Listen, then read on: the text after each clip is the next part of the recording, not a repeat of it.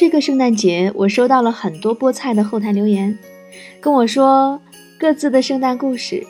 回想起去年我自己的圣诞节，到今年，唉，发生了太多的故事。对于我来说，这一年啊，仿佛经历了大半个人生。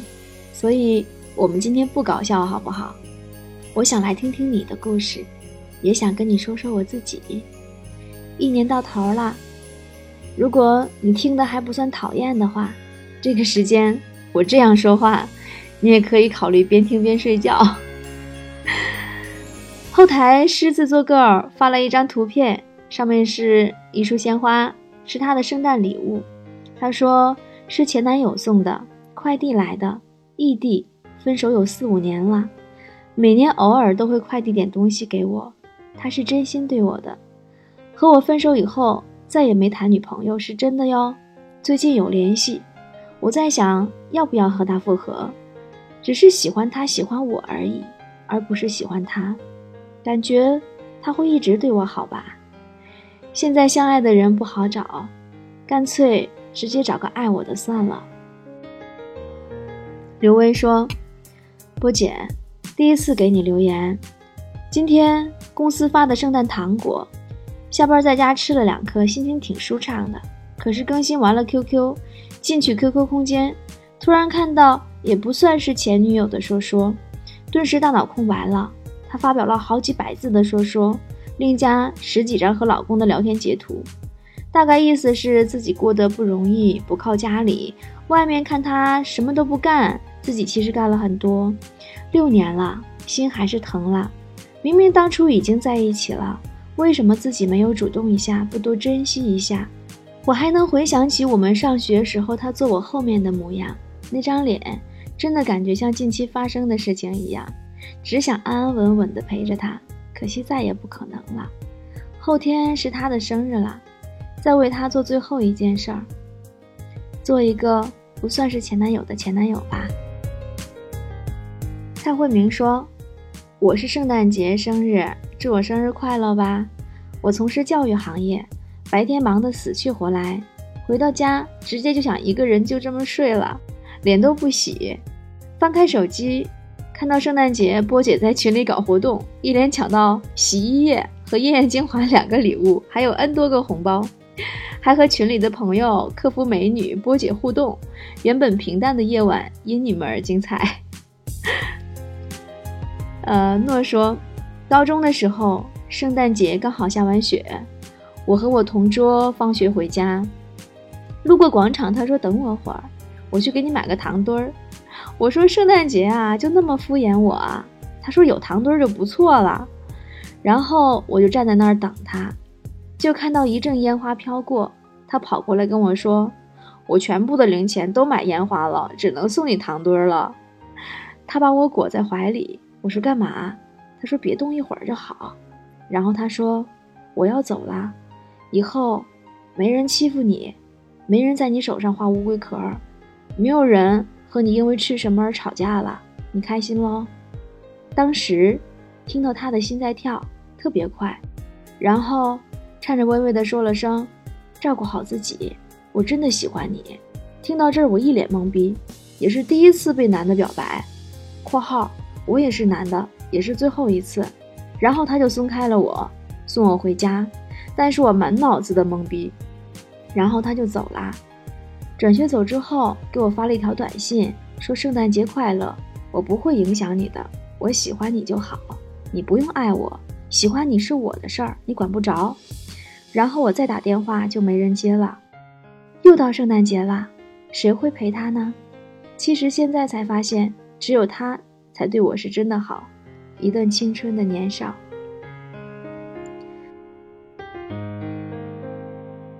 哈库啊说：“波姐，我跟宋先生，我的男朋友都是研究生，他是硕士研究生，我是博士研究生。其实，在读博士的道路上是不存在节假日的。他们出门蹦迪嗨起来，我们关门实验哭出来，科研压力加上欢乐的氛围。”再看看我们自己身边的电脑啊、仪器呀，怎一个苦字了得！本来我都已经不抱希望了，打算再看看朋友圈，仰天长啸就好了。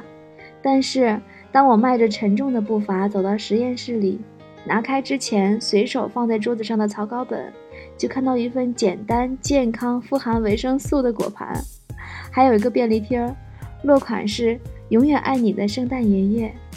旁边座位的宋先生已经去实验了。这份礼物不怎么花钱，一共二十块钱的水果，准备的时间也不久，只用了下午的休息时间。可是对于我来说，温暖至极。他知道我内心的小失落，所以化身圣诞爷爷来送我礼物。他知道我的失落，所以给我一份小惊喜。他知道我的疲惫，所以生活充满仪式感。哪怕我们每天累成狗，其实。为我心忧者一直都在。后来，我有很认真的科研，我有很认真的为未来努力。我很喜欢，礼物不贵，但都是他的心。波姐，谢谢你听我说了这么一件小事儿，谢谢你的聆听，比心。啊，我觉得这个圣诞节过得啊，好伤感，好感触。想想去年我的圣诞节，我记得去年的圣诞，我跟我前任颜值高先生，大家还记得杨老师哈？去年的圣诞，我跟我前任刚刚分手，分手后呢，还在一起，在深圳以情侣的身份演了一场跨年脱口秀。演出以后，我俩一起以情侣的身份，跟深圳的菠菜团去吃了顿大排档，哇，好多人啊！那天我还发出去两万多块钱的红包，那天好开心啊，甜蜜的好像初恋一样。然后宴席散了，我们俩也散了，因为我们彼此已经明白，对方不是自己生命中那个对的人，分开也许是最好的选择。一月二号，我公布新感情；二月八号，我公布领证结婚。虽然我心里知道，这位裁判先生更不是那个对的人，我也努力的想去创造过和改变过。家家有本难念的经，各种理由，也许我会一辈子吞在肚子里，这辈子不再提及。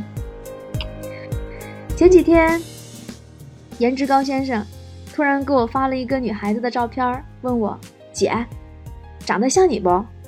我说像啊，真的好像我呀。我说你女朋友吧？他说嗯，这几天啊要见家长了，好紧张呢。我说你当初去我家的时候已经经历过一次了，你还紧张呀？他就呵呵笑，看样子应该很幸福。我很开心，分手还能做朋友。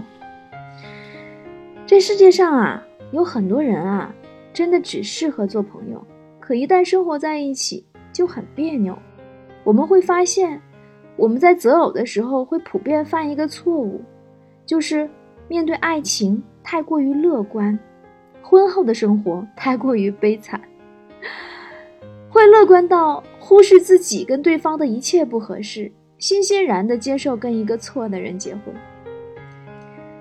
最后啊，到现在我总结出几点：首先呢，世界上没有完美的人，任何一个人都是有缺点的。所以在结婚之前一定要悲观，想好对方的最坏能够有多糟糕，自己能不能接受他如此的糟糕。跟错误的人结婚啊，是我们任何一个人都容易犯的错误，也可能是人一辈子最昂贵的一个错误，并且这个错误会影响到身边的人，甚至影响自己的孩子。可面对这个问题，我们真的不自觉的都成了一个个的睁眼瞎。最近我就一直在想啊，我们人类为什么会这样呢？其实，人们选择错误的结婚对象的原因很简单呐。我总结就以下几点：第一，我们不够了解自己。开始寻找爱情的时候呢，我们对另一半的诉求啊，就充满了梦幻呀、模糊啊、美好呀。什么？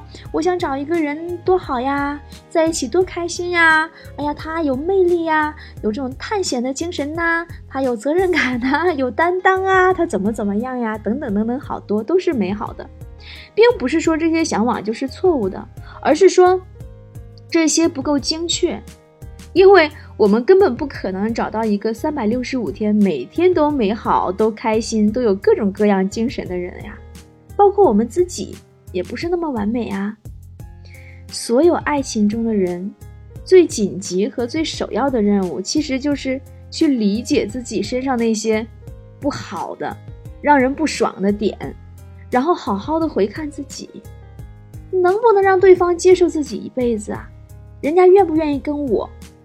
去白头到老啊！如果不能，那我需要改变些什么才可以呢？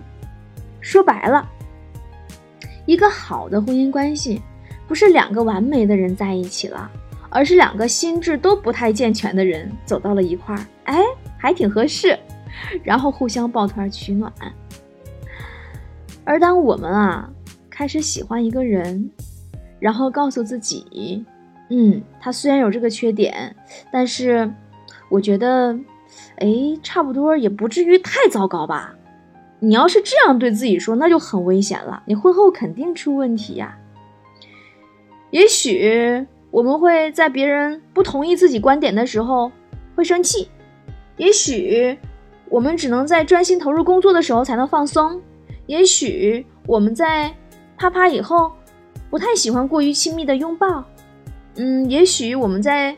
心中很纠结、很忧愁的时候，不太会表达自己，就这些鸡毛蒜皮的事儿啊，可是大事儿，这些都是日积月累会爆发的炸药啊。所以，我们首先要提问自己：对方这个样子，他天天如此，一辈子如此，我能接受吗？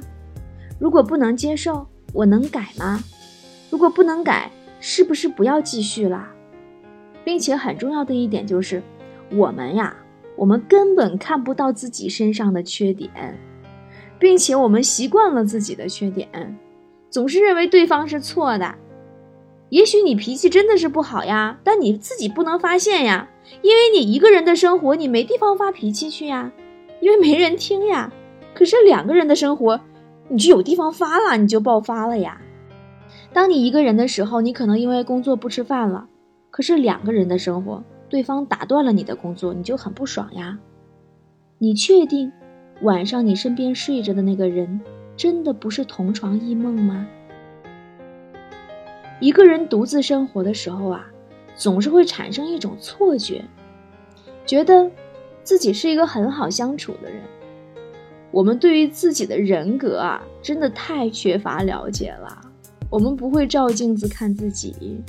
也就难怪我们不知道自己想要找什么样的人了，我们连自己什么样都不知道呀，所以我们会跟错的人结婚。嗯，还有第二个原因，就是因为我们不仅不了解自己，我们更不了解别人，那这个就更严重了呀。因为其他的人，大多数人也跟我们自己一样，他也不了解自己，即使他。心中非常的坦荡，很善良，很想跟你好好的，但是他也同样跟你一样，没有办法有效的让对方别人知道自己身上有哪些让人不爽的点。那么我们在相处的过程当中，会去了解他，比如说我们会去拜访他的爸爸妈妈呀，嗯，去他去过的地方呀，看他以前的照片呀，见他的朋友们呀。让我们感觉好像对对方很了解的样子，那其实不是的，这都是表象。你总不能说你看见一个飞行员在开飞机，你就说自己会开了吧，是吧？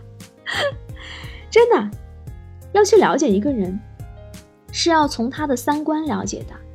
你要去看他对事情、对人的态度，对各种现象的观点，他是如何看待钱、权利、孩子。生老病死，如何看待性？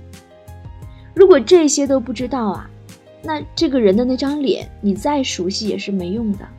我们只是爱上了一个外壳，然后给这个外壳想象了一个你喜欢的人格而已。我们会跟错的人结婚，还有一个原因，就是我们不习惯真正的快乐。嗯，这么说我不知道大家会不会听得明白，我尽力的去表达明白啊。我们相信，呃，自己是在爱情当中去寻找快乐的，但是其实并没有那么简单。有些时候啊，我们寻找的不是快乐，而是一种熟悉感，是那种对熟悉感的很安全的追求。那么这种熟悉感可能就会影响我们对于快乐的追求。就是怎么说呢？我想想，我这个话应该怎么表达哈？如果。呃，没有没有听得完全清晰的宝宝，你可以把我这段话你反复再多听几遍。就是说，比如说我们小的时候会经历一些事情，啊，那么小的时候一的一些经历呢，就会让我们很熟悉，让我们在儿时的原生家庭也好，或者儿时的记忆当中也好，就是童年的那个时期，在自己的脑海里留下很深刻、很深刻的印象。啊，那么我们在成年人以后，就经常会去创造小时候的感觉，这是我们不自觉的，每个人都会有的。就比如说，我们第一次知道和理解爱的含义是在小时候，是吧？嗯，但只是可惜的是，我们小时候对于爱的了解往往是不对的，对自己不利的。那么。可能我们在小的时候的一些记忆当中，会有一些不开心的一些情绪纠缠在这个爱里面。比如说，我们可能被爱控制，我们可能被爱羞辱过，我们可能被抛弃过，我们可能缺乏爱的交流。嗯，总之，我们小时候理解的那个爱，是父母的爱也好，或者是亲人的朋友之间的爱也好，或者是说。呃，那种男女的爱也好，它中间可能我们都经历了一些痛苦。打比方说，我们可能有的时候有一些冷暴力，那是我们爱的人给我们的，那是我们很熟悉的感觉，我们已经习惯了它，我们可能理解那就是爱。但是其实我们真正的感觉是痛苦，这种痛苦和爱交织在一起，我们就很纠缠。那但是这种纠缠的痛苦和爱，就在我们的童年的记忆当中。形成了很深刻、很深刻的烙印。那长大后的我们，可能就会因为这些烙印太熟悉了，我们会去拒绝一些很健康的、对我们有利的那一些很适合、很合适的一些伴侣，因为不是他们不好，而是他们太好了，他们太过于成熟、太善解人意、太可靠了。这种感觉我们以前没有过，我们小的时候没有经历过这么。善解人意，这么成熟、这么可靠的一种爱，那么我们会觉得这种爱太陌生了，陌生到我们不敢接近，这是人内心的一种感觉。于是呢，我们就会去找什么样的人呢？我们会去找那些我们潜意识里更熟悉的人，我们会更想接近，因为有一种熟悉的安全感，不是因为他们能够让我们快乐。而恰恰是因为他们能让我们遭受那种熟悉的跟爱交织在一起的痛苦。OK，我这样说明白了吧？那么，我们选择跟错误的人结婚，因为正确的那些人反而让我们有陌生感。没有接触过的安全感，我们会不适应，让我们觉得潜意识里我们不知道为什么这样觉得，但是我们其实心里不想跟他在一起，是因为觉得自己不配，是因为觉得自己跟他不合适。我们没有体会过健全的爱，所以没办法把爱和满足联系到一起。好了，那这点说完了以后，我们接着说，我们之所以会跟错的人结婚，还有第四个原因，就是单身啊。单身真的是一个很不好的体验。当我们受够了单身，很想赶紧就结束单身的生活的时候，很难去理智的去选择一个合适的伴侣。那么这个时候，你其实你并不是爱这个人，你爱的是不再单身的日子。我们之所以嗯会跟错的人结婚，还有第五个原因就是，我们很多时候啊忘记了自己为什么要结婚。嗯，我是嫁给对方的房子、车、存款，还是嫁或者说娶这个人？如果说你要的是人家的物质，那就不要在乎这个人是对是错；如果你要的是美满的婚姻生活，那就要综合的去思考，再思考。我以一个过来人的经历告诉你：不要物质婚姻，也不要冲动婚姻，大多没好下场。我们跟错的人结婚啊，最后还有一个更大的原因就是，学校里根本不教爱情，我们不会呀，压根儿就没有人教我们这门技术啊，啊，也也可以说这个这个爱情和婚姻的技巧，没有人告诉我们婚姻应该如何去经营，没有人告诉我们应该怎样跟婆婆、小姑子、孩子、老公、老公公相处才更融洽，甚至没有人告诉我们婚前是否应该有性生活。那婚后怎样跟另一半更好的啪啪啪？我听到最多的就是，对方他爸他妈是谁呀？对方他们家有多少钱呀？嗯，什么地位呀？跟我们家这文化相不相似啊？你们俩学历相不相似呀？你们俩工作是不是这个很很很搭配呀？你收入是不是很搭配呀？但是在爱情的层面，我想我们还应该多想一些哲学，就是问自己，我是否？无法停止思念对方，我是否对对方的肉体存在渴望？在我的眼里，对方是不是太棒了？我是不是时时刻刻都想和对方说话？那么，另外一方面，在人格独立、在经济独立的年代，我想我们还应该再多想一些，就是问自己。对方有哪些让人不爽的点？我会如何跟对方养育我们的小孩儿？我们是否会两个人共同的成长？我们是否能继续做朋友？我们为什么会跟错的人结婚？你觉得呢？难道不是吗？抱一抱，就当作从没有在一起，好不好？要解释都已经来不及，吧，我付出过什么没关系，我忽略自己，就因为遇见你，没办法，好可怕，那个我不像话，一直奋不顾身。是我太傻，说不上爱别说谎，就一点喜欢；说不上恨别纠缠，别装作感叹，就当作我太麻烦，不停让自己受伤。我告诉我自己，感情就是这样，怎么一不小心太疯狂？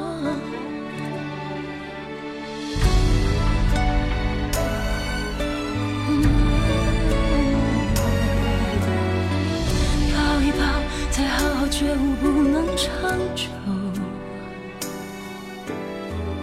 好不好？有亏欠我们都别追究。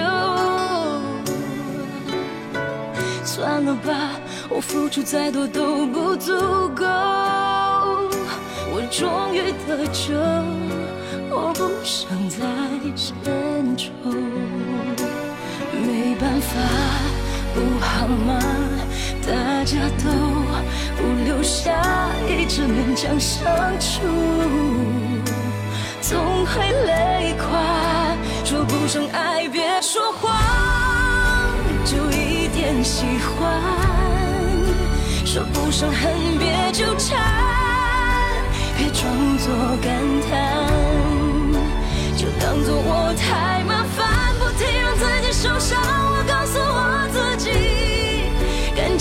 就是这样，怎么一不小心太疯狂？别后悔，就算错过，在以后你少不免想起我，还算不错。当我不在，你会不会难过？你够不够我这样洒脱？说不上爱别说谎，就一点喜欢；说不上恨别纠缠，别装作感叹，将一切都体谅，将一切都原谅。我尝试找答案，而答案很简单，简单的很遗憾，因为成长，我们逼不得已要习惯。因为成长，我们忽而间